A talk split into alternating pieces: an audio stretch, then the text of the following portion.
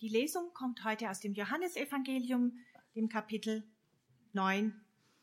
Advent bedeutet, wir warten gespannt auf die Geburt von Jesus. Er kommt als kleines Kind und ist für uns eine Tür zum Leben mit Gott.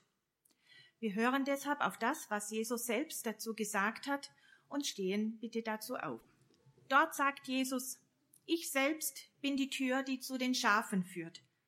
Alle, die sich vor mir als eure Hirten ausgeben, waren Diebe und Räuber, aber die Schafe haben nicht auf sie gehört. Ich allein bin die Tür. Wer durch mich zu meiner Herde kommt, der wird gerettet werden.